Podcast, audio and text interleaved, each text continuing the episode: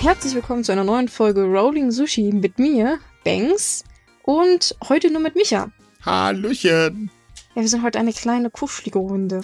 Ja, wir wollen was Neues probieren. Wir haben ja gesagt, wir versuchen es mal einfach nur so zu zweit vom Kamin mit einem Glas heißen Tee und äh, so weiter. Gut, den Kamin habe ich nicht im Angebot, aber die Tasse Tee steht hier. Ich habe beides gerade nicht im Angebot, verdammt. Ja, dafür habe ich Kaffee. Ja, na gut, ist ja. Aus der schicken Sumika-Tasse, die leider gerade keiner sehen kann. Machst du jetzt schon unterschwellig Werbung für Merchandise, was wir nicht haben? Ja, ich wollte gerade sagen, das ist meine private, also bitte. wir fangen jetzt hier nicht an, Tassen zu verkaufen. Das ist die, das ist die Cheftasse. Ja. Der ist ja auch die einzige, die es noch gibt. Die anderen zwei habe ich leider auf den Boden klatschen lassen. Hä? Ah, wie, wie, wie tragisch. Ja, ich weiß. schlimm, schlimm. Hand-Augen-Koordination ah, ja. ist auf Dauer nicht immer so gut. Ach ja, hm. ich, meine, wie, wie, wie oft haben Tassen dieses Jahr schon das Zeitliche gesegnet bei mir? Ich bin da auch. Legen wir doch einfach eine Schweigeminute für jede, äh, für die ganz kaputten Tassen weltweit ein. Aber nein, halt, wir sind ein Podcast, wir müssen quasseln. Sollte ich gerade sagen, eine Schweigeminute in einem Podcast ist vielleicht nicht ganz so clever. Äh, nee, ich glaube auch nicht. Aber ja, Versuch was wert. Gut, kommen wir zum ersten Thema, denn ähm, wir haben da, also ja, eigentlich dieses Mal sogar was Deutsches. Ja, wir haben was Deutsches, äh, wobei weniger erfreulich im Gegensatz zur letzten Woche, weil, wie wir ja berichtet haben, ähm, gibt es in Berlin seit kurzem, um genauer, sein, genauer zu sein, seit dem 28. September eine sogenannte Friedensstatue bzw. Trosttrauenstatue. Manche von euch kennen sie, das ist dieses äh, koreanische Mädchen, was alleine auf so einem Stuhl sitzt, neben ihr ein Lehrerstuhl, ja. Ähm, zur Erklärung, Trostfrauen sind halt die Zwangsprostituierten aus dem Zweiten Weltkrieg, die für die japanische Armee arbeiten mussten oder beziehungsweise dazu gezwungen wurden. Sollte man dazu sagen, deswegen Zwangsprostituierte. Ja, und der Korea-Verband hat halt in Berlin Mitte, Moabit, eine aufstellen lassen, allerdings als allgemeines Zeichen gegen sexuelle Gewalt von Frauen muss man dazu sagen. Ja, und jetzt hat sich leider das bewahrheitet, was wir eigentlich schon befürchtet haben, weil Japan hat kurz nach der Aufstellung schon gesagt, äh, dass sie empört von dieser Statue sind und dass sie dafür sorgen werden, dass sie verschwinden wird. Und nun kam halt am 9. Oktober die Mitteilung vom Bezirksamt, dass diese Figur bis zum 14. Oktober umgehend entfernt werden soll und eine Nichtentfernung praktisch diese Anordnung nicht verhindern bzw. aufschieben wird. Also unterschwellig äh, entweder ihr macht's weg oder wir machen's weg. Äh, vor allen Dingen noch mit einer Begründung. Ähm, denn äh, es, es geht darum, dass ähm, der Korea-Verband nicht über die wahre Natur der Statue ähm, aufgeklärt hat. Also im Prinzip angeblich, ist, an, angeblich. angeblich, also es angeblich eine Täuschung stattgefunden hat. Äh, man könnte es natürlich auch deutscher formulieren und sagen, ähm, das Bezirksamt macht gerade fröhlich den Bückling vor Japan.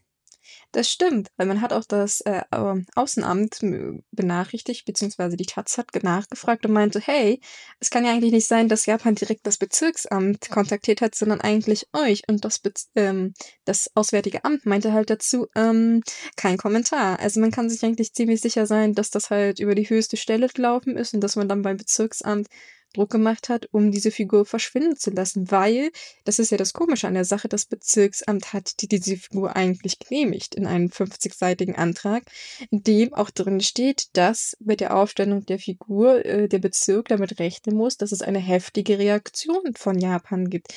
Während das Bezirksamt jetzt wieder behauptet, hm, wir hätten, wir haben keine Ahnung, dass es solche Konsequenzen geben wird. Ähm. Ja, vor allem, ähm, was wiederum dazu kommt, ist, man spricht halt von politischen Spannungen, beziehungsweise dass es Konsequenzen für Deutschland haben könnte, wenn man diese Figur stehen lässt. Und wir wissen ja bereits, was passiert, wenn Japan nicht seinen Willen bekommt. Ja, also im Großen und Ganzen muss man ganz ehrlich sagen, ähm, ich frage mich gerade, haben wir hier in Deutschland kein Rückgrat mehr? Oder äh, also ich, ich warte mal, wir hatten mal eins. Ähm, allgemein wurde auch die Statue äh, bei Japan-Fans, das haben wir bei uns in unserer Facebook-Gruppe ähm, erlebt, ziemlich hitzig diskutiert. Also viele waren auch der Meinung, das muss einfach nicht sein und sowas äh, und so weiter und so fort. Äh, ich persönlich bin der Meinung, ähm, da die Figur schon in Japan für ziemlich einen Eklat gesorgt hat und auch wieder abgebaut, äh, also auch da abgebaut werden musste. Ähm, ich finde eigentlich, warum soll sie da nicht hier stehen? Wo ist denn das Problem? Ja, es gibt eigentlich zwei Punkte, wieso ich dieses Argument komisch finde. Nämlich erstens, es ist nicht die erste Figur. Es ist zwar die erste, die öffentlich auf einem Platz steht, aber es gibt bereits in Deutschland zwei. Die sind zwar an Orten, die nicht öffentlich gelten, aber es gibt zwei. Und äh, die sind auch stehen geblieben, ohne dass die Welt untergegangen ist. Und zweitens, äh, der Korea-Verband und auch die Tafel, die da dran montiert ist, betont, dass es zwar ein Verweis auf die Frauen des Zweiten Weltkriegs äh, unter der äh, Unterdrückung der Japaner ist, aber dass es halt auch ein allgemeines Symbol ist. Also weil Frauen leiden immer noch unter Krieg äh, und Kriegsgebieten oder ähnlichen Zuständen.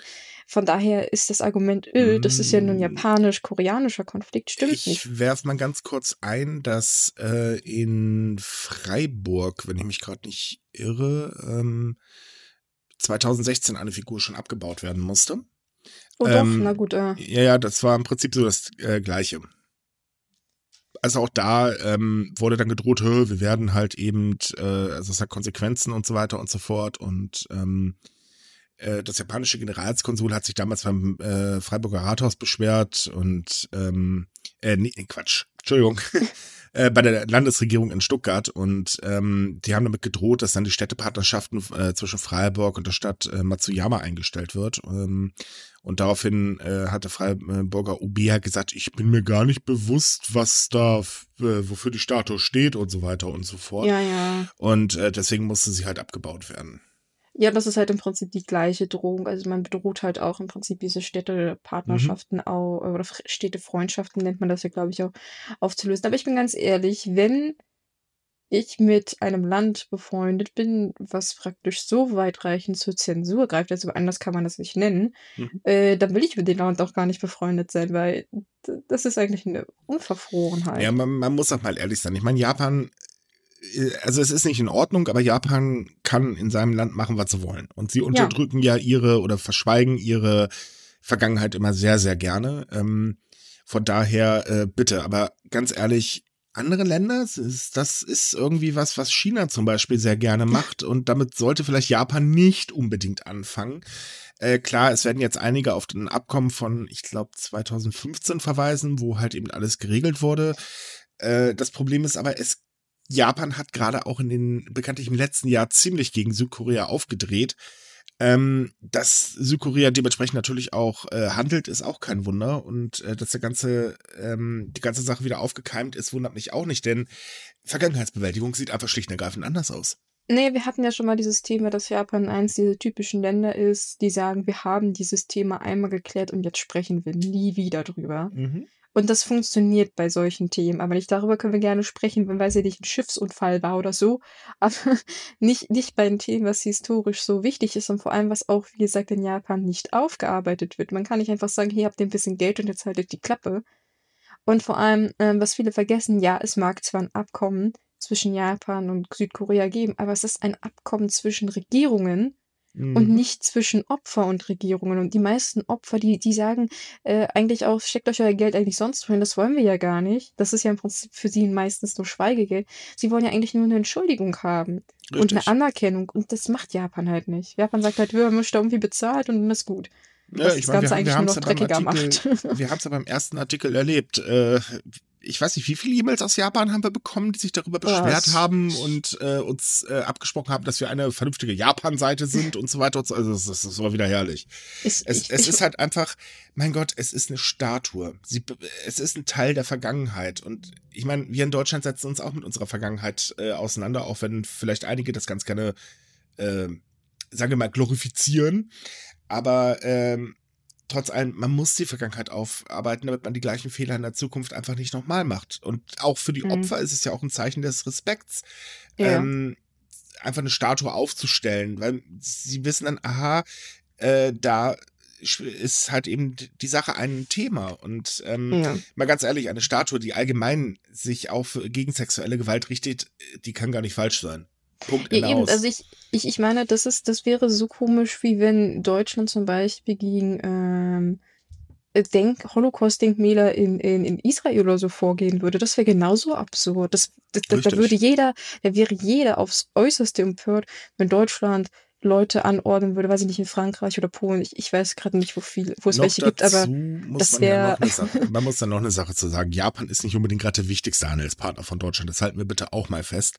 Mhm. Ähm, also von daher man kann es auch echt übertreiben. Und abgesehen davon ist es ja auch nicht so, dass das äh, dazu führt, dass auf einmal sich die Meinung über Japan in Deutschland verschlechtert. Aber ganz ehrlich, dafür haben wir zu viele Japan-Fans, die das Land glorifizieren. Das, das geht gar nicht. Ja, vor allem, weil, weil viele Deutsche gar nicht diese, diese Thematik kennen. Also Richtig. Ich, ich weiß nicht, was, vor was sich Japan fürchtet. Ich das denke ich einfach nur, dass man, wie gesagt, dieses Thema totschweigen möchte und halt unter keinen Umständen will, dass das irgendwie weiter behandelt wird. Mhm. Ja, Oder dass, dass die gar Zuspruch Aber bekommen. wir wissen ja, dass die japanische Politik allgemein sich sehr gerne in Dinge einmischt, denn ähm, man hat jetzt auch an der Wahl von Suga gesehen, dass die Politik ganz, ganz, ganz, ganz, ganz extrem sich in die Medien einmischt. Das äh, ist uns schon öfters aufgefallen. Ähm, wir haben ja den Vorteil, wir kriegen sehr häufig englischsprachige Nachrichten. Auf der anderen Seite kriegen wir natürlich logischerweise die gleichen Nachrichten auch auf Japanisch, die sich dann öfters sehr anders lesen. Und auch so, was Kritik angeht, ist man eher, ja, wie soll ich sagen, vorsichtig also, ähm, naja, wie soll man das, wie soll man das ausdrücken? Also, wenn da ein Politiker missbaut, hört man in der japanischen Version, naja, kann ja mal vorkommen, ne? ist ja nicht so schlimm. In der englischen Version dann, er hat das und das und das gemacht, äh, aber auch immer noch relativ harmlos, weil man will ja bloß nicht den Ärger auf sich ziehen. Und äh, gerade bei der Wahl von Suga oder beziehungsweise bei der Wahl zum neuen LDP-Präsidenten, Schrägstrich Premierminister, hat man das nämlich sehr stark gemerkt, denn ursprünglich wurde Suga in der Presse immer als sehr zurückhaltend, Junge vom Land und so weiter äh, hingestellt, äh, der äh, nicht gerne mit der Presse spricht. Ähm, und naja, der halt auch sehr unerfahren ist in vielen Bereichen und sich eigentlich gar nicht zum Premierminister eignet. Aber kaum gegen die Wahl los hat sich das alles so ko komplett geändert. Da war er auf einmal, ja, also im Prinzip stand er als Sieger ja sowieso schon fest. Ähm, äh, die ganze Berichterstattung hat sich schlagartig gedreht und das ist halt sehr auffällig gewesen. Denn ähm, gerade so stark wie, wie auch jetzt noch berichtet wird, nachdem er jetzt an der Macht ist, äh, die Regierung wird gelobt, die wird glorifiziert, es wird im Prinzip eine Besserung heraufgeredet, die eigentlich überhaupt nicht da ist, weil die Regierung hat im Prinzip noch gar nichts gemacht, aber das sagen wir ja keinem. ähm, es kamen allerdings mittlerweile so ein paar kleine Tatsachen heraus, äh, denn ähm, zum Beispiel hat die LDP, äh, was war das, äh, Tageszeitung angeschrieben, man soll ja vernünftig über die äh, Berichterstattung, äh, über die Wahl Bericht erstatten. Nicht? Äh, das Fernsehen hat man gleich ausgelassen, weil da hat man ganz anderes Druckmittel. Und ähm, ja, so nimmt das Ganze momentan so seinen Lauf. Hm. Äh, ja, aber ich musste zustimmen. Also das, die Berichterstattung, die war sehr skurril. Also wie gesagt, mhm. wir haben ja angefangen so, oh ja, äh, Abe ist da jetzt weg und dann wurde halt spekuliert. Und auf einmal hatten wir, weiß ich nicht, pro Tag 20, 30 Meldungen zu Suga. Also äh, die Vergangenheit von Suga ist so toll, seine Frau, seine, äh, weiß ich nicht, nicht vorhandenen Kinder. Das war äh, sehr verwirrend, weil, wie gesagt, man hatte das Gefühl, dass die Wahl schon entschieden war. Also ich, ich hatte. Ja, vor allen Dingen auch, äh, um dich kurz zu unterbrechen, ähm, die, bei der Berichterstattung fielen ja im Prinzip die anderen beiden Kandidaten komplett unten durch. Genau. Das haben wir ja auch gemerkt. Wir hatten ja, also ich glaube, zwei Berichte, wo die überhaupt mal eine Rolle spielten und ansonsten immer nur Suga, Suga, Suga. Wenn ja, man deswegen, auch bedenkt, ganz kurz eben, wenn man auch bedenkt, im Juni äh, fragte der äh, As Ashai, As Asashi, keine Ahnung, wie der heißt. Asai. Ja, irgendwie so. Ähm, äh, seine Leser, wer soll denn zum nächsten Premierminister gewählt werden? Da haben äh, sehr, sehr viele Shigeru Ishiba ähm, äh, als Präsidenten sehen wollen. Ähm, und nur drei Prozent wünschen sich Suga. Nach der Wahl war das aber, oder auch ganz, ganz kurz davor war das schlagartig ganz anders. Da hat man halt auch diesen Einfluss gemerkt, denn ähm, die Zustimmung von Suga in der Bevölkerung schwingt zurzeit bei den Umfragen so ungefähr zwischen 64 und äh, 47 Prozent. Und wie gesagt, noch hat die Regierung überhaupt nichts gemacht. Ja, eben. Nein, na, eigentlich schon. Sie haben den ersten Skandal in der Backe. Ja, okay, gut, den ersten Skandal haben sie ja, das stimmt. Ohne da jetzt weiter drauf äh, einzugehen, weil wir, glaube ich, selber noch nicht so ganz wissen, was da eigentlich abgeht. Ja, Aber, doch, äh, im Prinzip ganz einfach. Er hat einfach nur Vorschläge des äh, Wirtschaftsrates, äh, des, des Wissenschaftsrates abgelehnt. Also äh, nein, die neuen Kandidaten kommen nicht und alle neuen Kandidaten gelten als regierungskritisch. Ja, Passt genau, eigentlich auch wieder ganz heraus, gut dazu. Ja, dann kam eigentlich heraus jetzt kürzlich, dass er gar nichts von diesen Kandidaten angeblich wusste. Das heißt, ja. er hat sie abgelehnt oder eigentlich zu wissen, wen er ablehnt. Naja, jedenfalls, ähm, Ja, es ist, es ist eine ganz skurrile Sache, wieso die Zahlen so komisch äh, schwanken, wieso die Berichterstattungen sind. Aber wir hatten ja auch schon damals darüber gesprochen, dass halt das zeigt, wie, wie einfach es eigentlich ist, äh, in Japan die, die Stimmung zu beeinflussen, ne? Also viele hatten ja zu Anfang gesagt, dass sie lieber den anderen Kandidaten hätten. Und jetzt auf einmal so, oh ja, nee, sogar ist ja doch ganz toll, obwohl, wie du bereits betont hast, er ja noch nichts Großartiges gemacht hat. Und äh, das ist eigentlich bedenklich, weil wir dürfen nicht vergessen, dass nächstes Jahr die richtigen Premierministerwahlen sind, soweit oh ich informiert halt sind. Und wenn wir dann wieder so einen Fall haben, dass praktisch die Presse sich komplett auf einen Kandidaten einschließt, ich weiß nicht, ob man da ja, also es ist. Man muss dazu sagen, es gab auch eine Agenda, ähm, die wurde, ich glaube, 2012 eingeführt. Da ging es halt darum, die Medien auf eine Linie zu bringen. Äh, das war übrigens Sugas Idee äh, was ja auch gut durchgezogen wurde. Und gerade das Fernsehen wird extrem unter Druck gesetzt, denn ähm, es ist ja schon seit längerem die Rede davon, dass Japan die Mobilfunkgebühren senken möchte, äh, darunter ähm, auch die ähm, Lizenzgebühren für die äh, Frequenzen. Das Problem ist aber, natürlich wissen die Fernsehnetzwerke, okay, wenn die Mobilfunkbetreiber, die jetzt sehr, sehr viel bezahlen, äh, weniger bezahlen, dann wird das Geld halt eben woanders hergeholt. Ergo, uh, unser Geschäft ist bedroht, also machen wir lieber lieb Kind. Und das funktioniert hervorragend. Hm, wem wundert's? Mhm. Ist ja nichts Neues, leider in der Hinsicht. Ja, aber das, das fällt halt wirklich auf, weil Suga wird nicht ins äh, schlechte Licht gerückt. Selbst der Skandal jetzt, den sie an der Backe haben, der kommt im japanischen Fernsehen nur so als Randnotiz halt vor. Ähm, es wird halt erwähnt, aber das war es dann auch schon. Und ähm, äh, es, es ist halt eine komplette Einmischung eigentlich ähm, äh, der LDP in, dem, äh, in die Berichterstattung. Und das wird sich auch auf die Präsidentschaftswahlen, äh, bzw. Premierministerwahlen im nächsten Jahr definitiv niederschlagen. Denn ähm, ich sag mal, im Prinzip ist den Menschen sowieso egal, wer das Land leitet. Interessiert in der Regel eigentlich gar keinen. Ähm, die Menschen lassen sich vollständig von den Medien eigentlich leiten. Wenn die Medien jetzt aber nur positiv über die LDP berichtet, ja, dann hat, äh, ganz ehrlich, warum gibt es denn überhaupt noch eine Wahl? Ja, das stimmt, das meinte ich halt, diese, wenn diese Voreingenommenheit, ist das das mhm. richtige Wort? Das macht mir halt immer Sorgen, weil ich meine, wir sehen das auch ähm, immer im Wahlkampf in Amerika, wie die Berichterstattung abläuft, dass halt Kandidaten, die irgendwie groß auffallen, äh, eher ans Licht gerückt werden als Kandidaten, die eigentlich wirklich was auf dem Kasten hätten, mhm. aber die halt total unter den Teppich fallen. Und äh, ja, das ist ich bin gespannt, wie es abläuft. Also ich, ich, naja, ich erwarte nicht zu viel, aber. Ich, ich wollte gerade sagen, wir können uns eigentlich schon ausrechnen, wer die Wahl gewinnen wird. Irgendein LDP. Also wahrscheinlich werden wir sogar noch ein paar Jahre an der Backe haben. Ich meine, er mag ja vielleicht gar keine so schlechte Führungspersönlichkeit sein. Das will ich jetzt nicht abstreiten. Aber äh, fair ist definitiv was anderes. In der Tat, das ist halt das hauptsächliche Problem, nicht, dass wir da, also ich meine, klar, Japan hat durchaus was Besseres verdient, weil das ist immer mhm. noch eine sehr konservative Socke. Und wir wissen, wie Japan konservativ eigentlich äh, immer das Land so ein bisschen zurückhält und abbremst. Aber naja, gut. Ja.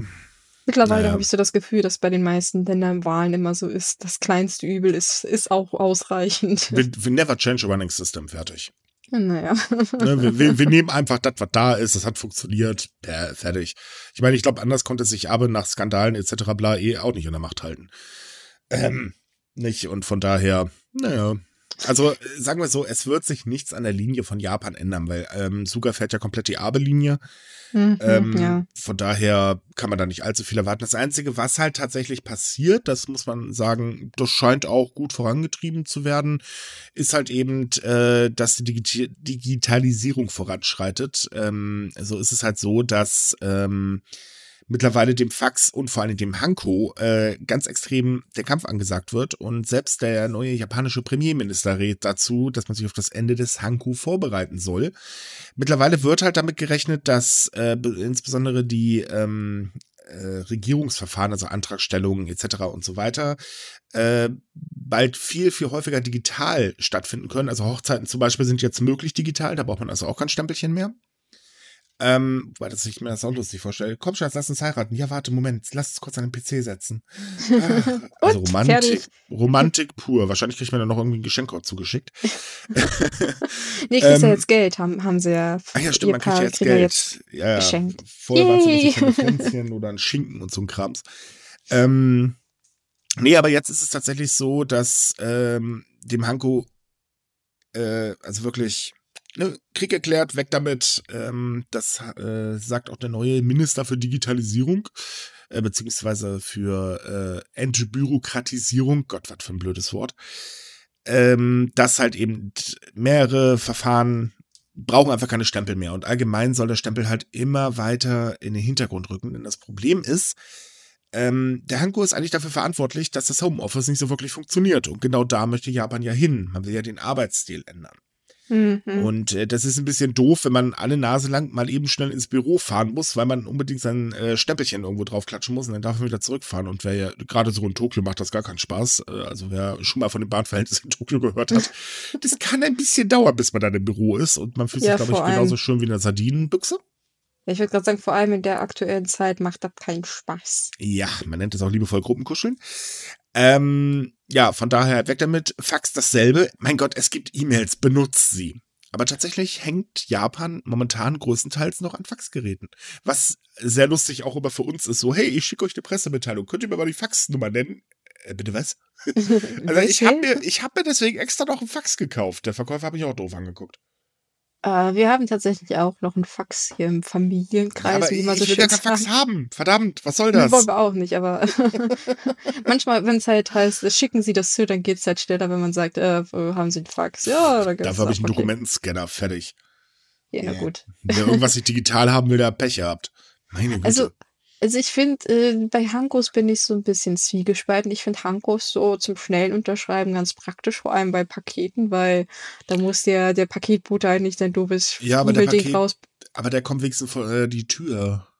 Ja, ja, ich meine, das, äh, das schon, äh, aber wie gesagt, bei Dokumenten, die wichtig sind, finde ich das auch irgendwie dämlich. Also, äh, also, wobei, mal ganz kurze Frage.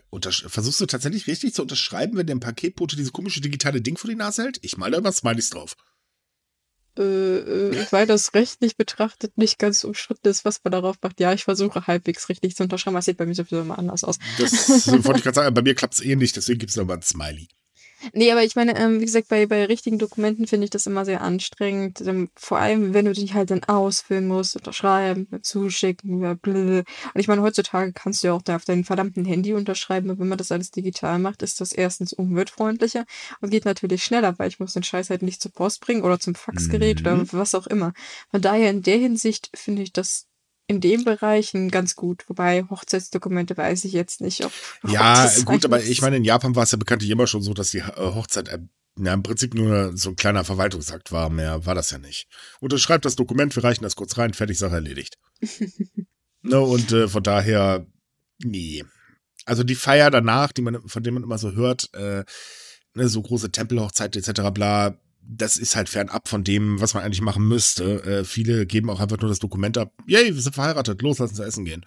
Ja, das ist, das ist, ich meine, das ist in Deutschland nicht unbedingt anders. Wir haben ja auch diese standesamtliche Hochzeit. Ja, ich, aber ich da. Ich kenne halt auch viele, die einfach nur hingehen, das Ding unterschreiben und dann weiß ich nicht, dann wird halt eine Woche später Fettparty gemacht oder so. Also das ist, ist, ist jetzt nicht so ungewöhnlich. Echt? Ich habe hab hier in Deutschland noch von keinem gehört, einfach nur hingeht, unter Siegfried Otto drauf und Party gibt's dann später.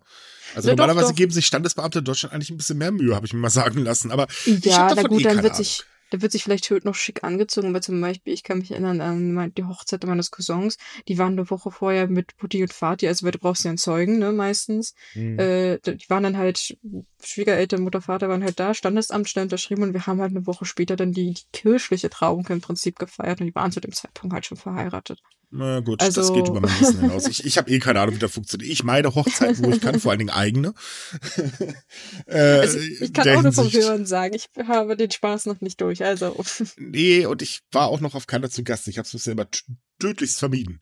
Ah, das kommt drauf an. Manche ja. sind schlimm, manche nicht. Ja, aber ich bin immer der Meinung, wenn man keinen Alkohol trinkt, dann sind Hochzeiten generell immer schlimm. Spätestens irgendwann wird die Musik scheiße und die Leute nervig.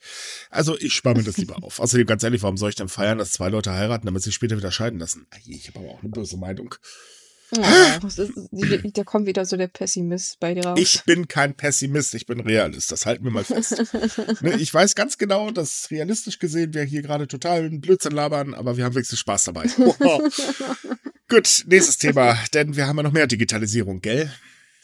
Sie, äh, nämlich man möchte nicht nur die Unterschriften beziehungsweise den ganzen Dokumenten für Elephants digitalisieren. Nein, auch in der Schule möchte Japan nämlich fortschrittlicher werden und zwar bei den Schulbüchern. Da wurde jetzt vorgeschlagen, dass man doch einfach sämtliche Bücher für die Grund- und Mittelschule digitalisiert. Das hat der Digitalminister Takuya Hirai vorgeschlagen und der meinte, ja, bevor jemand schimpft, ihm ist bewusst, dass das keine einfache Aufgabe ist und dass das auch sehr kostspielig ist, weil er möchte nicht, dass die Kinder dann einfach auf dem Trocknen bleiben und die Technik sich selbst besorgen sollen, sondern er möchte, dass, äh, dass es möglich ist, dass die Regierung jedem Kind in dieser Schulstufe einen Laptop zusichert. Wollen wir mal gucken, ob das funktioniert. Naja, er, es, es wird ja noch geplant. Er meinte ja auch, mhm. auch wenn er mit dem Bildungsminister und auch mit dem Reformminister, dem guten Taro Kono, gesprochen hat, die sind zwar alle einverstanden, aber am Ende hängt es immer noch an dem Ministerium selbst fest. Also selbst wenn der Bildungsminister äh, sagt, yay, das finde ich cool. Gibt da noch ein weiteres Problem. Denn auch wenn man meint, Japan ist immer so super modern und jetzt momentan durch die Pandemie sie gerade wirklich loslegen wie die Weltmeister, äh, sagen wir mal, das Internet bei denen kann man bezeichnen als ja, für viele ist es auch noch Neuland. Die digitale, äh, also der Breitbandausbau ist in Japan noch nicht ansatzweise so weit wie bei uns. Ja, aber wir, wir sprechen davon, dass es halt, also zumindest soweit ich es verstanden habe, soll es diese Bücher wahrscheinlich im PDF-Format geben. Das ah. heißt, die Kiddies laden sich das wahrscheinlich, also das ist jetzt nur das, was vermutet wird, die laden sich das vermutlich in der Schule runter, die kriegen da ihr Code oder so und dann äh, haben sie das praktisch immer auf dem Laptop drauf, weil wie gesagt, äh, der Minister hat halt betont, er versteht, dass da noch Ausbaubedarf ist und dass nicht jeder sich unbedingt das leisten kann man überlegt halt noch, wie man das am besten umsetzt. Man hat gesagt, man möchte diese Digitalisierung von den Laptops, also dass die Kinder den halt praktisch zugesichert kriegen, ähm, das möchte man relativ schnell erreichen, weil gerade wegen ähm, der Pandemie, weil wir hatten ja schon ein paar Monate vorher besprochen, dass viele Kinder mit dem Unterricht hinterherhängen, gerade weil sie kein Internet oder gar PC haben. Hm, Und da möchte man halt jetzt zuerst ja. arbeiten. Äh, für alle deutschen Schüler, die uns zuhören, jetzt Pipi in den Augen bekommen, tut uns leid.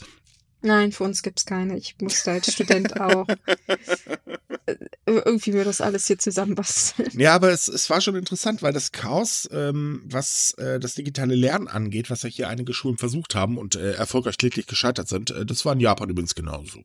Das hat auch nicht ja, funktioniert. Wobei in Japan das halt teilweise, also überwiegend wohl an den Kindern beziehungsweise den Familien gescheitert ist, weil wir wissen, dass eine große Kinderarmut in Japan herrscht und dass Familien sich nicht einfach mal schnell einen Laptop leisten können oder gar Internet. Und in Deutschland war das irgendwie eher andersherum, dass relativ viele Kinder eigentlich ausgerüstet waren, aber die Lehrer nicht, was ich sehr äh, Ja, man fand. muss aber auch dazu sagen, dass äh, viele ähm, Landkreise oder beziehungsweise Städte ähm, vom Digitalpakt eigentlich überhaupt nichts abrufen. Ergo, mm, äh, das mm, Geld liegt momentan einfach nur doof rum. Es würde gehen, wenn man sich mal anstrengen würde, aber naja, ja. wir wissen ja, Schulen scheinen nicht unbedingt gerade das Wichtigste zu sein, was wir hier in Deutschland besitzen. Nicht ah, umsonst ja. fallen einige Schulgebäude förmlich auseinander. Das stimmt. Aber wie gesagt, äh, ich fand das sehr skurril, weil ich habe eine, eine kleine Nachbarin und die hatte mir erzählt, dass sie jetzt während der Schulschließungen absolut keinen Matheunterricht hatte, weil der Lehrer zu Hause kein Internet besitzt und deswegen mhm. auch nicht in der Lage war, mal zu irgendeinem Ding zu fahren, was einen Drucker besitzt oder Arbeitsblätter auszudrucken, weil das gab es ja teilweise auch, wie ich gehört habe. Mhm. Also, dass Lehrer in den Schulen Arbeitsblätter ausgedrückt hat und die per Post zugeschickt haben. Yep. War wahrscheinlich wahnsinnig teuer, aber gut, das ist besser als nicht. Aber ich fand es so witzig, dass die drei oder zwei Monate kein Matheunterricht also, einfach hatte. Äh, da ich ja noch die Digitalagentur, da die, die IT-Kramsagentur habe, muss ich ganz ehrlich sagen, ich habe bei einigen Nachrichten äh, fast ein Schleudertrauma vom Kopfschütteln hm. bekommen. Denn ganz ehrlich, so schwer ist das nicht, verdammt nochmal. Wollte ich auch gerade sagen, das ist doch nicht so schwer. Also komm. Ja, das Ding ist, wenn ich bedenke, selbst äh, in manchen Schulen gehen die Lehrer hin und kümmern sich um die Technik in ihrer Freizeit, weil einfach kein mehr da ist, der das machen kann und so weiter. Mhm. Es ist eine Katastrophe. Und ähm, um jetzt, also jetzt mal für Deutschland gesehen, in Japan könnte man das genauso machen, aber um die Digitalisierung vielleicht ein bisschen voranzutreiben.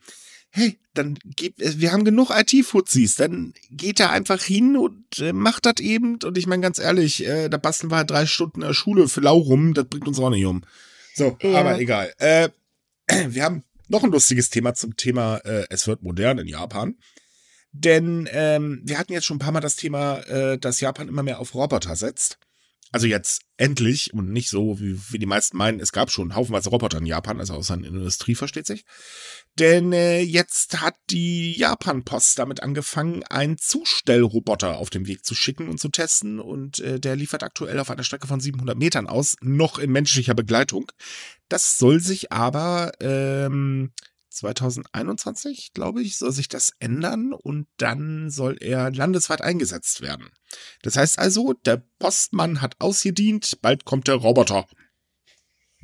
Ja, ich weiß nicht, ob das etwas zu optimistisch ist, dass der Postmann hat. Natürlich ist das zu optimistisch, da brauchen wir gar nicht drüber reden. Nein, also vielleicht ist das clever, wenn man halt ziemlich große Pakete hat, um vielleicht die Postleute auch zu entlasten in der Hinsicht. Aber ich denke, Briefe austragen mit diesen Dingern ist ineffizient. Einfach weil. Mm, naja, das, äh, nee, es hat auch einen Vorteil, äh, der sammelt ja auch gleichzeitig Briefe ein, die verschickt werden sollen und auch Pakete, wohlgemerkt. Aber äh, im Großen und Ganzen ich denke mal, so als Unterstützung ist es vielleicht eine Idee. Ich glaube aber nicht, dass das groß angelegt aktuell funktionieren würde, weil äh, das Teil wäre wahrscheinlich auch viel zu bugganfällig. Mm. Ähm, lustig aussehen tut auf jeden Fall. Das stimmt, das, das die sieht ganz drollig aus. Ja, total. Hm. Den möchte äh, eigentlich schon lieb haben, das komische Ding. ja, na gut, vielleicht fällt es dann den Leuten schwerer, das Ding zusammenzuschlagen und dann die Post daraus zu klauen. Wer weiß. Naja, er hat doch so süße Augen. Ähm, hm. Nee, aber ich, das, das finde ich übrigens so faszinierend bei der japanischen Post, dass die deine Post auch gleich mitnehmen, deine Pakete. Das wäre mal geil für Deutschland. Du, das, das macht die Post ja auch. Das ist ein extra Service, musst du bezahlen. Ja, das meint, ich meinte ja gratis, also. ja, diese, diese bekannte Servicewüste, ne? ich meine, nein, aber es ist, äh, schon interessant. Äh, wir haben ein Video bei uns im Artikel drin und der Test sah sehr interessant aus, weil da kommt da dieses kleine rote Maschinchen, tuckert da gemütlich vor sich hin. Hinter äh, ihm her sind dann drei Leutchen, die äh, da fröhlich aufpassen, dass äh, ja alles funktioniert und laufen halt mit ihm mit. Und dann zeigen sie eine Frau, die sich wahnsinnig darüber gefreut hat. Uh, da steht ein Roboter, den kann ich jetzt vollpacken, aber sie kriegt erstmal die Klappe nicht auf. Also ich befürchte ganz ehrlich, das wird nix, weil ähm, man muss auch einfach mal an die nicht so technikaffinen denken. Die stehen wahrscheinlich davor wie Ochs vom Berg. So, hey, die Post ist da. Ja, dann holen Sie es jetzt halt bitte aus dem Briefkasten ab. Was mache ich, denn, was mache ich, wenn ich nicht da bin? Also sprich, ähm, es wird sehr viele Abholer in den Filialen wahrscheinlich äh, geben, weil Briefkasten kann der gute Mann nicht, äh, das gute Ding nicht bedienen. Das steht schon mal fest. Ja, das war halt, war halt mein zweiter Gedanke. Was ist denn, wenn jemand da ist, wird das mir dann in den Briefkasten katapultiert oder keine Ahnung, kotzt ja, das mir das sagen, vor die Haustüre? Der Service der Post wird schlagartig äh, weniger, denn auch diese Sache mit, ihr Paket ist beim Nachbarn, ähm, nee, das wird auch nicht mehr funktionieren. Ja, also wie gesagt, ich denke eher, dass es halt für Pakete sinnvoll ist, wo man halt vielleicht auch, ähm, ich weiß nicht, wie weit das in Japan verbreitet ist, aber es gibt ja mittlerweile Paketdienste bei uns, die praktisch äh, die, also da hast du die Möglichkeit, dass du angeben kannst, wann du zu Hause bist in etwa. Mhm. Ich weiß nicht, ob es das in Japan auch gibt. Vielleicht wäre es da das? sinnvoll. Ja, wahrscheinlich, aber das, das Problem ist halt auch, ich meine, die Kiste ist jetzt nicht unbedingt gerade die größte der Welt. Äh, das halten wir auch mal fest. Das ist ja eher so, so ein kleiner, eigentlich eine kleine quadratische Box. So viel passt ja, da Es sieht aus wie ein ne? kleiner Briefkasten. Sowas, sogar ja, noch kleiner, würde ich sagen. Ja, ne, ein Tick größer als ein Briefkasten, aber wirklich nur ein Tick und ähm, äh, er kann auch nicht so viel laden. Also von daher, wie viel wollen sie denn davon einsetzen? ähm, Nee, also ich glaube nicht, dass der bis 2021 äh, tatsächlich landesweit eingesetzt werden kann, weil äh, also vielleicht hier und da als Unterstützung okay, aber ansonsten, äh, nee, das glaube ich nicht. Hm, vielleicht macht es Sinn, ich meine, es gibt ja sehr viele, also in den Großstädten sehr viele Läden, die, die, äh, die auch diesen Lieferdienst, also äh, quasi diesen Abholdienst nutzen, mhm. also dass, dass die dann vorbeikommen. Vielleicht macht es da mehr Sinn, weil dann kann der Wagen halt die Straße abfahren, dann stellt er sich irgendwo hin und dann kann der nächste Postbote das Zeug raus oder reinladen. Vielleicht da wäre es gut, ich, aber so richtig weiß ich auch nicht, wo man ihn halt nutzen naja, will. Also ganz ehrlich, ich freue mich schon auf die Nachrichten. Lieferroboter der, äh, der Japan-Post äh, stehen geblieben, weil vergessen aufzuladen. Er steht also mitten auf der Straße. Ja, was macht er da? Er steht da rum, ne? Also ich meine, ja Gott, warum nicht? Kann man machen. Na gut, äh, nächstes Thema. Ach ja, ich glaube, wir sollten nicht mehr so viel über Roboter reden. Hey, der Witzka. Äh, kommen wir mal zu was etwas Traurigeren, denn ähm, die Pandemie hat dazu geführt, dass die Selbstmordrate in Japan gestiegen ist, äh, insbesondere bei jungen Frauen. Ähm, man muss dazu sagen, Japan hat allgemein eine sehr hohe Selbstmordrate, die aber in den letzten Jahren kontinuierlich nach unten gegangen ist. Und äh, jetzt ist sie im August äh, im Vergleich zum Vorjahreszeitraum um 15,7 Prozent gestiegen. Auch die Selbstmordgefahr allgemein äh, wird äh, ist gestiegen und Organisationen, äh, die sich um Selbstmordprävention kümmern, äh, also sprich äh, Beratung etc. bla, äh, berichten halt, dass sie unheimlich viele Anfragen ähm, erhalten, insbesondere von Frauen, die halt ein eigenes Geschäft führen, was jetzt in extremen Schwierigkeiten ist. Ja, also wir hatten ja, ähm, ich glaube, vor ein paar Monaten schon, dass viele Leute da halt Sorge haben, dass die Zahlen steigen. Und zu dem Zeitpunkt wussten wir ja schon, dass sie steigen, weil, wie gesagt, da hatten wir dieselbe Nachricht, dass ähm, Hotlines praktisch regelrecht überfordert waren von dem ja. Anstieg. Und man hat ja auch die Regierung gebeten, dass sie helfen. Sie haben ja jetzt diese, diese Hilfszentrums, glaube ich, eingerichtet, also so aus, Ausschwenk-Hotlines, also wenn praktisch die richtigen Hotlines belegt sind, kann man darauf zurückgreifen. Ich ja, weiß aber nicht, wie viele es sind. Funktioniert eher recht als schlecht und ja. ist eigentlich auch total unterdimensioniert, vorsichtig ausgedrückt. Mm. Also im Prinzip die Regierung macht momentan das Beste, was sie machen kann. Äh, Hände in den Schoß legen, abwarten. Ja, und es ist halt auch nicht überraschend, dass es überwiegend Frauen und junge Frauen sind, weil die halt gerade am die größte Belastung haben. Entweder sie müssen eine Familie so versorgen, ähm, sie das Einkommen bricht vielleicht weg, dann sitzen sie den ganzen Tag noch zu Hause, weil sie da aufpassen müssen, weil die Kinder zu Hause sind, etc. etc. Oder haben den Mann im Homeoffice. Ja, oder sie haben den Mann auch noch, der ihnen zusätzlich auf die Nerven geht. Äh, sagen also man, so man muss dazu sage, sagen, ähm, durch das Homeoffice ähm, ist es halt so, dass äh, die Männer zu Hause sind. Wir hatten auch schon darüber berichtet, dass ähm, viele Männer sich zwar versuchen, in die äh, Erziehung mit dann einzumischen, schrägstrich zu beteiligen. Viele Frauen davon allerdings auch ziemlich genervt sind, weil äh, toll, jetzt spielen wir hier gute, Elter, äh, gute Eltern, schlechte Eltern. Und was man auch ganz ehrlich sagen muss, viele Männer halten sehr an traditionellen äh, Gedanken fest. Ergo, jo, ich bin jetzt zwar da, aber hier Haushalt, nee, das machst du hübsch, ne? Das ist äh, mal klar. Und das ist halt echt eine heftige Belastung. Auch äh, in der Zeit, als halt die Schulen noch geschlossen waren, ähm, kam ja, ja dann noch die Kinder die ganze Zeit zu Hause. Dann ähm, kommt das Problem mit Geldmangel hinzu, weil äh, man verdient ja nicht schlagartig mehr, aber zum Beispiel Schulessen ist weggefallen, ergo zusätzliche Belastung.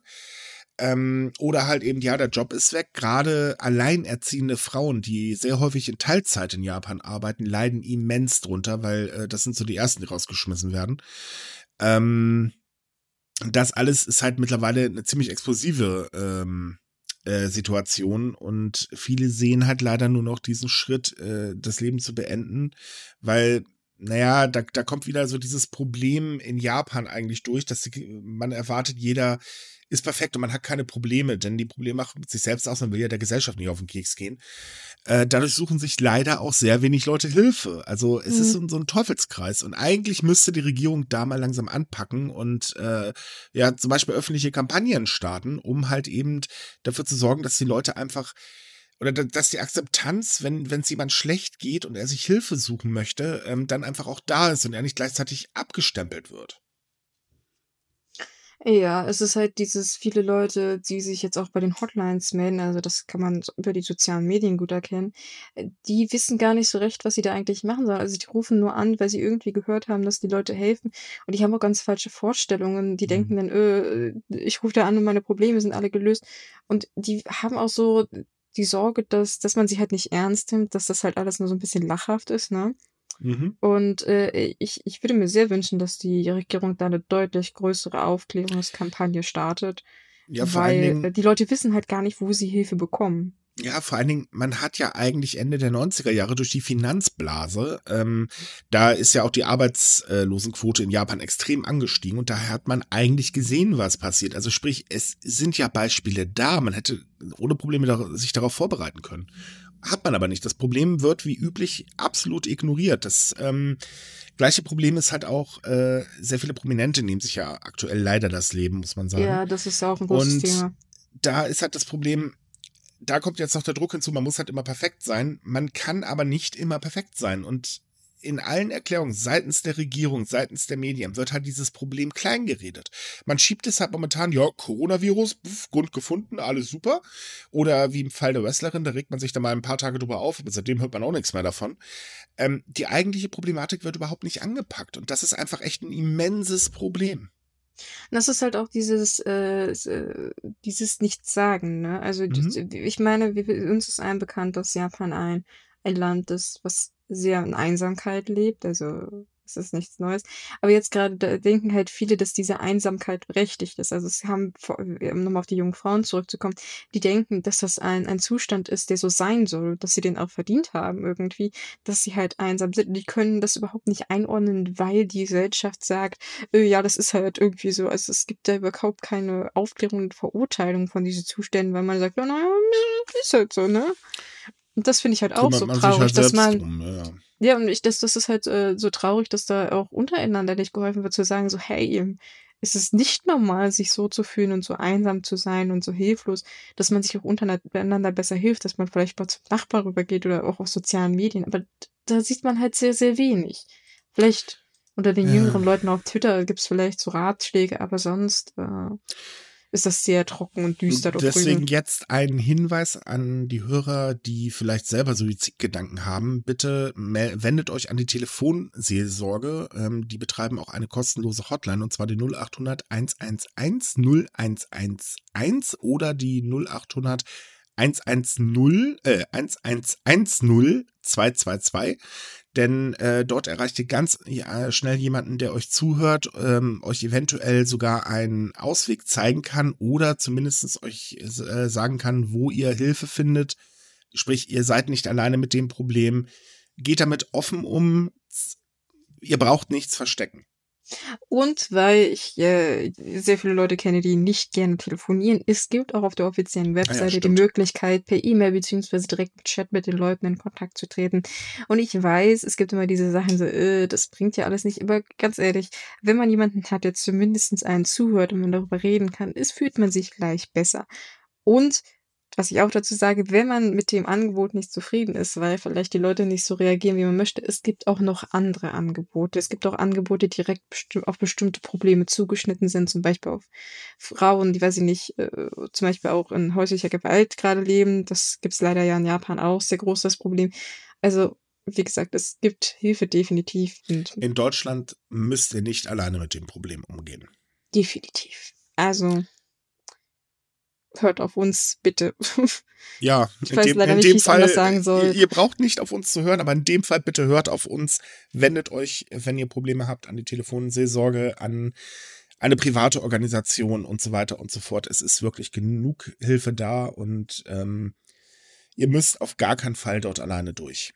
So, äh, weil wir aber gerade leider schon von Isolation gesprochen haben, äh, dazu haben wir leider noch einen anderen äh, Artikel diese Woche, denn in Japan ist ja die Missbrauchrate von Kindern extrem nach oben geschossen. Zwar nimmt die Kriminalität ab, aber eben genau dieser Bereich wächst und wächst und wächst. Und wir hatten ja sehr, sehr viele Berichte im letzten Jahr, auch in diesem Jahr. Durch die Pandemie ist das Ganze noch schlimmer geworden, leider auch mit immer mehr Todesfällen. Das Problem ist, dass dort, äh, also, was das Problem? Es ist ja schon schlimm eigentlich, dass ein Kind stirbt, weil eben äh, einer der Elternteile sorry, ich kann es nicht anders sagen, ein Arschloch ist. Ähm, aber gerade die Mütter ähm, dieser Kinder werden, anstelle, dass man ihnen hilft, damit umzugehen, dass so, uh, mein Partner hat mein Kind umgebracht, äh, Irks, ähm, wieso habe ich es nicht gesehen, so die ganzen Selbstzweifel, die dann aufkommen, oder wieso habe ich nicht geholfen, oder wie auch immer. Ähm, Gerade diese Mütter werden komplett aus der Gemeinschaft und auch von Verwandten im Prinzip isoliert. Und das werden halt immer mehr. Und nicht selten führt diese Situation auch wieder zum Selbstmord. Mm, ja, also erstens ist das, ich finde das sehr traurig, weil diese Leute halt auch irgendwie Schaden genommen haben, vielleicht nicht über den körperlichen, aber seelischen. Und aber mich wundert es halt auch nicht, weil das ist halt wieder so ein typisches Abbild von der japanischen Gesellschaft. Also ja, es, es ist nicht schön, aber es ist halt so. Richtig, es gibt ein Problem, ergo, äh, nee, nee, nee, nee, nee, das, das ist schlecht für uns. Das andere Problem ist, ähm, was jetzt bei dieser Untersuchung herauskam, also ein äh, Gremium des Ministeriums für Gesundheit, Arbeit und Soziales ähm, hat Fälle von Januar 2007 bis März 2018 untersucht, darunter auch ähm, die Vorgeschichte der Mütter, also ob sie halt selber häuslicher Gewalt ausgesetzt waren und so weiter. Und da kam bei heraus, dass in den meisten Fällen, die untersucht worden sind, es überhaupt keine Informationen darüber gibt, weil einfach ähm, die äh, Sozialarbeiter äh, gar nicht die Möglichkeit hatten, an diese Informationen zu kommen oder sich nicht die Mühe gegeben haben, äh, die Situation genau zu beleuchten. Und da kommt es leider oder ist es auch sehr häufig vorgekommen, dass auch Mütter dann äh, zu Tätern wurden, also sprich ihr Kind oder ähm, äh, misshandelt haben. Und man hätte laut des Gremiums durchaus vorher schon was tun können, hätte man es nur gewusst. Und das ja, zeigt das halt, halt immer so. Das, ja, aber das, das zeigt wieder dieses Gesamtproblem auf, denn Japan tut sich unglaublich schwer, ähm, die Kinder vernünftig zu schützen. Ähm, es wurden ja zwar Maßnahmen unternommen, wie zum Beispiel, dass jetzt äh, diverse Unterlagen von Lehrern nicht mehr rausgegeben werden dürfen und so weiter und so fort oder Lehrer auch schneller ähm, äh, ähm, Sozialamtsmitarbeiter benachrichtigen müssen und, oder die Polizei oder wie auch immer. Aber in der Prävention ist halt immer noch eine riesen Lücke und man hätte anscheinend wirklich sehr, sehr viele Kindstode verhindern können. Das, also ich weiß, das hört sich jetzt irgendwie doof an, dass ich sage, also ja, aber das ist offensichtlich, weil es ist meistens Versagen. Also wir haben in der Vergangenheit öfter erlebt, dass dann im Nachhinein bei solchen sehr tragischen Fällen herauskam, so, wow, das Amt wusste schon vorher Bescheid, es hat mhm. sich bis einfach nicht drum gemüht, es war halt einmal da, hat gekloppt, oh nee, ist alles so viel okay und ist wieder gegangen. Obwohl halt Leute wiederholt gesagt haben, dass da irgendwas nicht stimmt. Und ähm, dass dieses Problem halt so flapsig abgetan wird, das ist halt die eigentliche Ursache, warum sich nichts verändert. Ja, Wenn man nur so tut, so, oh, ja, so ein bisschen reicht, ja, dann, dann nein. Nein, man, man muss sich in dem Fall Mühe geben. Man bekommt eigentlich langsam den Eindruck, dass die japanische Regierung sich über, mit, äh, mit diversen Themen gar nicht auseinandersetzen möchte. Das äh, ist äh, fürchterlich. Da haben wir auch noch ein schönes anderes Thema drum, denn bei Obdachlosen ist es ja genauso. Äh, sagen wir mal, in Japan gibt es keine Obdachlosen. Äh, das ist so ungefähr der Tenor, den man ständig hört, was totaler Quatsch ist. Es gibt sogar verdammt viele Obdachlose in Japan. Man sieht sie halt nicht, weil äh, klar, ne, die Menschen schämen sich und so weiter und äh, leben eigentlich sehr, sehr versteckt. Durch die Pandemie ist die Situation natürlich um Längen schlimmer geworden, ähm, denn sie haben die, äh, oder viele Obdachlose haben die äh, 100.000 Yen der Regierung nicht bekommen. Äh, etwaige Hilfsprogramme mussten eingestellt werden. Zum Beispiel kann äh, Obdachlosenzeitungen nicht mehr verkauft werden und also so eine Spirenzien. Und jetzt hat sich The Big Issue, das ist eine der größten Obdachlosenzeitungen in Japan, etwas einfallen lassen, denn die haben jetzt eine Nachtbäckerei aufgemacht, um erstens die Lebensmittelverschwendung in Japan zu bekämpfen und zweitens Geld für Obdachlose zu sammeln. Finde ich eine schöne Idee, denn als drittes kommt hinzu, damit helfen sie auch den Menschen, die halt äh, durch die Pandemie in finanzielle Schwierigkeiten geraten sind, weil sie eben Brot einsammeln von äh, beliebten Tokioer Bäckereien und die dann halt eben als Paket günstig wiederum verkaufen. Schöne Aktion. Also im Prinzip für alle Beteiligten eine Win-Win-Situation. Richtig. Es handelt sich dabei wohlgemerkt um einen Pop-up-Store, also sprich kein festen, äh, kein festes Geschäft. Ähm, sie geben halt auf ihrer Webseite bekannt, wann denn mal wieder verkauft wird und so weiter. Und äh, aktuell wird versucht, dieses Projekt halt deutlich auszubauen, ähm, um halt eben so Obdachlosen zu helfen. Denn das Problem ist ja immer noch da. Die sind ja nicht auf einmal schlagartig weg. Gleiches ja, Problem hier in Deutschland ist, eigentlich auch, weil wir hören immer ganz viel über die Pandemie und, und äh, steigende Zahlen etc. bla, aber jetzt sind wir mal ehrlich, äh, haben wir in der letzten Zeit irgendwas über Obdachlose gehört in der ähm, Richtung? Ich, ich meine, da muss man halt schon in die richtige Richtung gucken. Vielleicht habe ich da einfach nur meine bessere Bubble. Ja, es gibt durchaus Projekte, die versuchen da äh, zu helfen. Ich habe auch tatsächlich Fernsehberichte schon darüber gesehen, aber so größere Berichterstattung muss ich dazu stimmen. Nein, die ja, hört man halt nicht. Eben. Aber das, das ist nicht verwunderlich. Nee, es ist nicht verwunderlich, aber äh, gerade auch in der jetzigen Zeit, ich meine, sorry, aber die Pandemie führt halt eben dazu, jetzt äh, die Zahlen steigen. Ich meine, hallo, ich lebe in Köln, ich lebe seit Samstag wieder im Risikogebiet. Ähm, man muss auch diese Menschen beschützen. Und da kriegt man so von, von den, äh, von der Stadtverwaltung zum Beispiel irgendwie überhaupt nichts mit. Das ist so, wir kümmern uns jetzt erstmal um alle anderen, aber äh, die ganz sozial Schwachen fallen jetzt erstmal außen vor. Punkt. Na, und das, das ist halt so eine Sache, wo man ganz ehrlich sagen muss, also ja, auch wir hier haben extrem viele gesellschaftliche Probleme und vielleicht sollte man die einfach mal, mal so anpacken. Das wäre vielleicht hilfreich. Aber, Aber ich finde es jedenfalls gut, dass, dass es so ein Projekt gibt. Man sollte dazu sagen, dass diese Big Issue, also diese, diese Obdachlosenzeitung schon zu Beginn der Pandemie versucht hat, den Menschen zu helfen, mhm. indem praktisch so Jahresabos und Online-Abos von den Zeitschriften verkauft wurden, so praktisch als Ausgleich. Also das, was die Restaurants mit ihren Gutscheinen teilweise gemacht haben, haben die halt mit ihren Ausgaben gemacht, um halt ein bisschen den Menschen ein mhm. Einkommen zu ermöglichen. Also die sind da sehr hinterher, äh, da den Leuten so gut es geht zu helfen. Und Gott sei Dank nehmen sich auch andere Städte bzw. Organisationen in anderen Städten ein Beispiel dran und versuchen dann selbiges. Ähm, also die sind wirklich sehr kreativ. Hut ab, muss man ganz ehrlich sagen, denn da muss unbedingt Hilfe rein. Denn das Problem war ja jetzt zum Beispiel, als die Internetcafés schließen mussten, da wurden die Leute ja auch einfach auf die Straße ähm, geworfen. Mhm. Wer es nicht weiß, viele ganz normale Leute, die arbeiten, die ein gesellschaftliches Leben haben und so weiter leben, aber tatsächlich eher, äh, also nicht im eigenen Wohnung, weil sich die einfach nicht leisten können. Der Job bringt halt zu wenig oder äh, wie auch immer. Und die leben halt in Internetcafés. Und das führte allgemein zum Anstieg der Obdachlosigkeit. Wenn man jetzt japanische Städte kennt, weiß man auch in der Regel, ja, die sind verdammt teuer. Also Tokio ist echt ein super teures Pflaster. Ähm, da kann man sich nicht wirklich ein, einfach mal schnell eine Wohnung leisten. Also das geht ist für viele nicht ganz so einfach. Äh, als kleines Beispiel übrigens, die äh, in der Anime-Branche ist das ein ganz großes Problem, denn ähm, die Firmen zahlen sehr schlecht und viele, gerade junge Animatoren, haben das Problem, dass sie im Prinzip gar nicht wissen, wo sie wohnen können, weil sie können sich schlicht und ergreifend keine leisten. Deswegen gibt es halt zum Beispiel in Tokio ein Projekt, ähm, das eine WG für Animatoren äh, geschaffen hat und das halt mit Spenden finanziert. Ähm, ja, also das ist halt auch noch so eine Sache für sich. Und ähm, das Problem ist halt einfach, äh, dadurch, dass die Regierung hier überhaupt nicht eingreift, sie ignoriert das Problem komplett, äh, ist es halt umso wichtiger, dass jetzt private Organisationen was machen.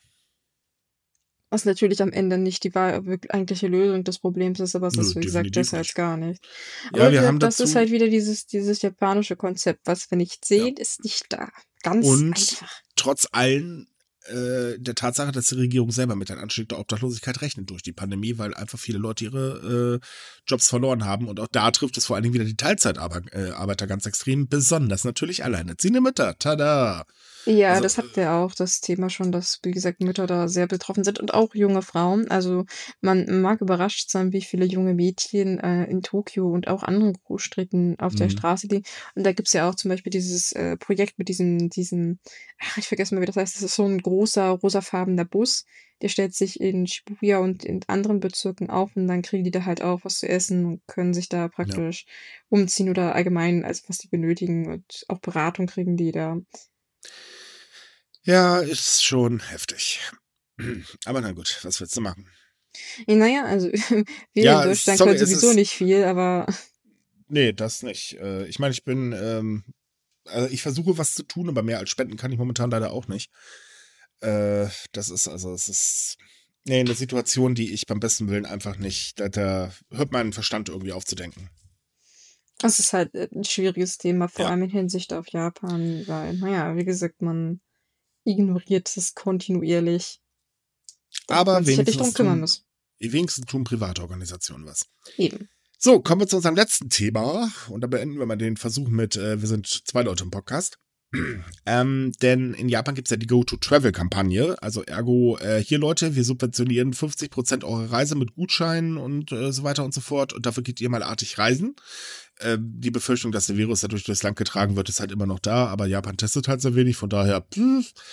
das Problem ist jetzt aber, dass immer mehr ähm, Reisebüros Pakete anbieten, die eigentlich gar nicht im Rahmen der Go-to-Travel-Kampagne angeboten werden dürfen. Und mittlerweile auch sehr beliebt äh, ist ein Urlaub, um einen Führerschein zu machen, versubventioniert, was natürlich ähm, gerade Fahrschulen, die eben nicht äh, so ein Paket anbieten können, ziemlich sauer aufstößt, denn die können bei den Preisen gar nicht mithalten. Ja, also ich, ich habe das, äh, pardon, also ich habe es mir durchgelesen, den Artikel, und ich habe das Konzept dahinter nicht ganz so verstanden. Aber soweit ich das verstehe, ist es eigentlich nur eine andere Form von Price Dumping. Yep Gut. Ja, was anderes ist es nicht. Also du, du machst fest am Betrieb irgendwo hin, machst deinen Führerschein bei irgendeiner Fahrschule, die halt eben äh, kampagnentechnisch da ist und äh, kriegst dann die Hälfte subventioniert, eben auch von den Kosten des Führerscheins. Das Ding ist, ähm, dass äh, dort gar nicht gesagt wird, äh, lass das mal, sondern die Regierung sagt ganz einfach, naja, die Leute sind dann ja halt da und dann geben sie auch Geld aus und ist das schon okay. Ja. Äh, dass man damit halt, wie gesagt, reguläre äh, Fahrschulen dezent vor den Kahn fährt, aha, was für ein Wortspiel, äh, ist natürlich nicht ganz so toll. Ach ja, das ist halt wieder, man hat nur das, das direkte Ziel vor Augen und der Rechner, ja, der regelt dich schon irgendwie von alleine, ne? Ja, das, das wird schon, passt. ich weiß nicht. Also irgendwie, naja, läuft da gerade schief. Genauso ist es auch so, ein Reisebüro hat ein Hotelpaket im Wert von 40.000 Yen angeboten und hat dabei mal ganz fröhlich Einkaufsgutscheine im Gesamtwert von 30.000 Yen äh, dazugegeben. Äh, das ist auch nie so wirklich erlaubt, weil man kann diese Gutscheine sehr schnell auch zu Geld machen und das möchte die Regierung natürlich nicht. Ähm, trotz allem gibt es diese Angebote im Prinzip wie Sand am Meer und aktuell kommt die Regierung nicht hinterher, dagegen vorzugehen. Ergo, die Go-to-Travel-Kampagne, die sowieso nicht richtig funktioniert, weil einfach viele Leute momentan gar nicht reisen wollen, weil sie halt vorsichtig sind, äh, führt jetzt auch noch dazu, dass sie ganz kräftig ausgenutzt wird. Yay! Und dadurch, dass die wirtschaftliche Lage aktuell gerade schwierig wird, ist es natürlich verlockend, damit selber Geld zu machen.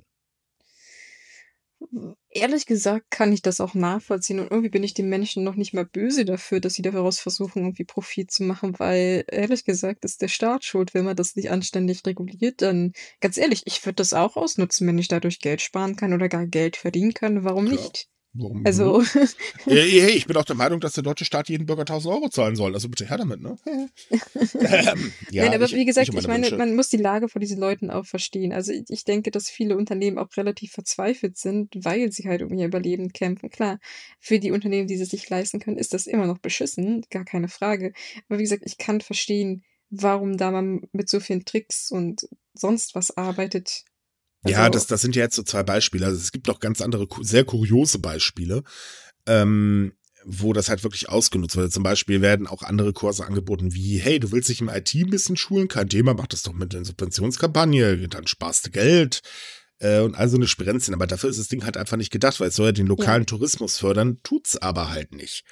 Und ähm, wie gesagt, allgemein ist diese Kampagne sowieso totaler Schuss in den Ofen gewesen. Äh, sie wurde zu früh gestartet. Äh, dann hat sie, gibt es haufenweise Verwirrung bei, bei vielen Unternehmen, weil sie einfach gar nicht wissen, was sind denn jetzt eigentlich die Kriterien und so weiter und so fort. Also das ganze Ding ist einfach nur schnell aus dem Boden gestampft worden. Es war so eine typische Abe-Idee.